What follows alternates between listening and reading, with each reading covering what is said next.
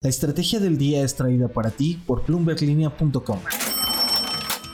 Buenos días con café. Les saluda Estefany Suárez y a nombre de Jimena Tolama los estaré acompañando en el episodio de hoy. Hablamos de los planes de crecimiento de Volaris en medio de un conflicto laboral y la reacción de los inversionistas ante un mejor panorama de la aerolínea. El Bitcoin recupera terreno perdido, Elon Musk visitará su planta en China y un nuevo episodio de Línea Latina con Álvaro Luque, CEO de Avocados from Mexico, una empresa que no produce ni vende aguacates, sino que los promueve en Estados Unidos. No olviden hacer clic al botón de seguir del podcast y activen la campana, así recibirán la alerta de un nuevo episodio cada mañana. ¿De qué estamos hablando? Volaris, una aerolínea de bajo costo, incrementará su presencia en el mercado mexicano, mientras se mantiene en fila de espera la recuperación de la categoría 1 de seguridad aérea del país, que ha limitado la apertura de nuevas rutas hacia Estados Unidos. La empresa, que ya está comenzando a recibir los aviones que adquirió de Airbus en 2017, está apostando por 40 rutas entre aeropuertos secundarios locales. Las terminales del Bajío y Mexicali operadas por el Grupo Aeroportuario del Pacífico serán las beneficiadas con un mayor número de nuevas rutas que comenzarán a operar el 10 de julio. También habrá nuevas rutas desde el AIFA, una de las obras insignias del gobierno de Andrés Manuel López Obrador. La decisión de Volaris no estará libre de turbulencias. El anuncio se da en medio del llamado de un grupo de trabajadores inconformes a parar operaciones a finales de esta semana sin el respaldo del sindicato. También coincide con los planes del gobierno del presidente Andrés Manuel López Obrador de poner en operaciones a finales del año una aerolínea de pasajeros que será administrada por el ejército. Los vientos a favor apuntan a cubrir el espacio dejado por aerolíneas como Aeromar, que recientemente dejó de operar. La disposición de las personas a sustituir sus viajes en autobús por avión y un mejor ambiente en términos de combustible. Acciones y reacciones. En lo que va del año, el precio de las acciones de Volaris muestra un aumento de 47% de acuerdo con datos de la Bolsa Mexicana de Valores. La aerolínea mexicana se beneficia de diversos elementos. El principal, el precio del petróleo que en términos comparables muestra un nivel de 36.30% menor comparado con los precios del año pasado cuando se iniciaba el conflicto bélico entre Rusia y Ucrania.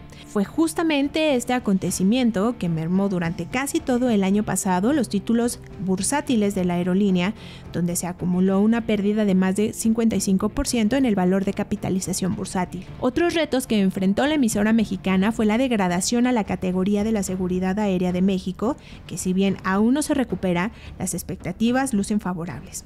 El segundo tema es el cabotaje que generó incertidumbre. Sin embargo, fue cancelado por el gobierno de López Obrador, algo que dio más seguridad a los inversionistas. El empujón se presentó recientemente cuando la OPEP anunció que haría un recorte de la producción petrolera de un millón de barriles diarios. Para la siguiente reunión en junio, el mercado esperaba otro recorte. Pero durante la semana pasada, los rusos salieron a declarar que ya no veían la necesidad de hacer más recortes, derivado de la fuerte demanda del petróleo tras la reapertura económica. Con esto, el precio del crudo comenzó a bajar y con ello, el desempeño de la emisora mejoró, dijo a Bloomberg Línea un analista de Monex. Los ocho analistas que dan seguimiento a Volaris recomiendan compra y estiman aún un retorno potencial de 56.3% para los siguientes 12 meses, de acuerdo con información de Bloomberg. La encuesta.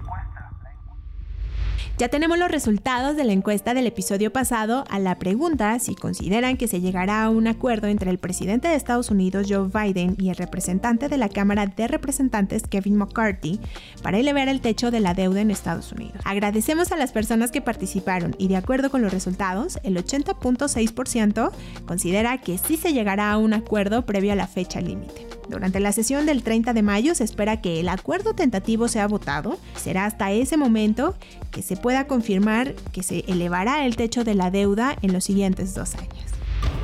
Cripto.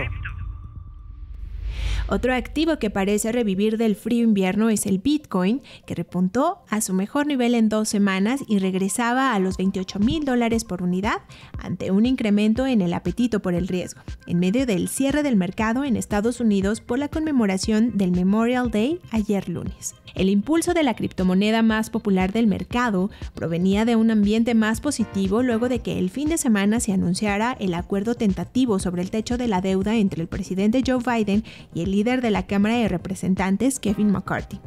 La sesión del 29 de mayo representó la quinta jornada al hilo de ganancias, su mejor racha desde marzo, generando un ambiente de alivio en el trimestre ante la escasa liquidez y la represión que el Bitcoin ha recibido por parte de las autoridades de Estados Unidos.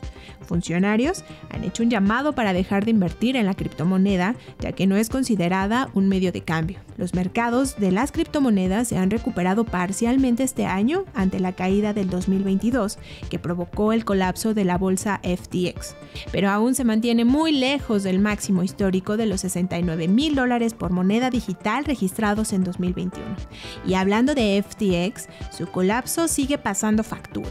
La empresa de inversión en Singapur, Temasek, redujo la compensación de altos directivos y del equipo de inversión responsable de invertir en la criptoempresa. El fondo redujo su inversión de 275 millones de dólares en FTX el año pasado tras su colapso. El último sorbo. Después de tres años, el controversial empresario Elon Musk regresará a China esta semana de acuerdo con un reporte de Reuters. Con esta visita se espera que el millonario mantenga reuniones con altos cargos del gigante asiático y pueda acudir a la planta de Tesla que se encuentra en Shanghai. Hay que recordar que la planta del territorio asiático supone el 50% de la producción a nivel global de Tesla durante el 2022 y actualmente se fabrican hasta 1.1 millones de autos eléctricos de manera anual. Sin embargo, la producción se vio mermada en abril ante indicios de un aumento en la competencia local, ya que los fabricantes estarían recurriendo a reducir sus precios. Autoridades de esa localidad prometieron a comienzos de mayo continuar reforzando los lazos con la compañía a través de la conducción autónoma y los módulos robotizados. A pesar de la importancia de la producción en China, recordemos que Tesla también está apostando al nearshoring con sus planes de establecer un Gigafactory en el estado mexicano de Nuevo León. Y antes de despedirnos, los invitamos a escuchar el nuevo episodio de Línea Latina, el podcast de Bloomberg Línea que explora las historias de los latinos en el mundo. Los periodistas Jimena Tolama y Alejandro Ángeles conversan con Álvaro Luque, CEO de Avocados for Mexico, una empresa que no produce ni vende aguacates, sino que los promueve en Estados Unidos, la economía más importante del mundo. Además, una nación multicultural. Él sabe que un producto no representa lo mismo para todas las culturas. ¿Cómo lo hace? Les invitamos a escuchar, suscribirse y activar la campana para que puedan saber de nuevos episodios de esta primera temporada. Soy Stephanie Suárez y a nombre de Jimena Tolama les invito a seguir el resto de la interesante información económica y análisis que tenemos para ustedes a través de bloomberlinia.com para cada mercado de América Latina, no solamente en México. Nos encuentran en Twitter como arroba la estrategia MX, estamos en Instagram y en YouTube. ¡Feliz martes! Esta fue la estrategia del día, escrito y narrado por Jimena Tolama, producido por Arturo Luna y Daniel Hernández. Que tengas un día muy productivo.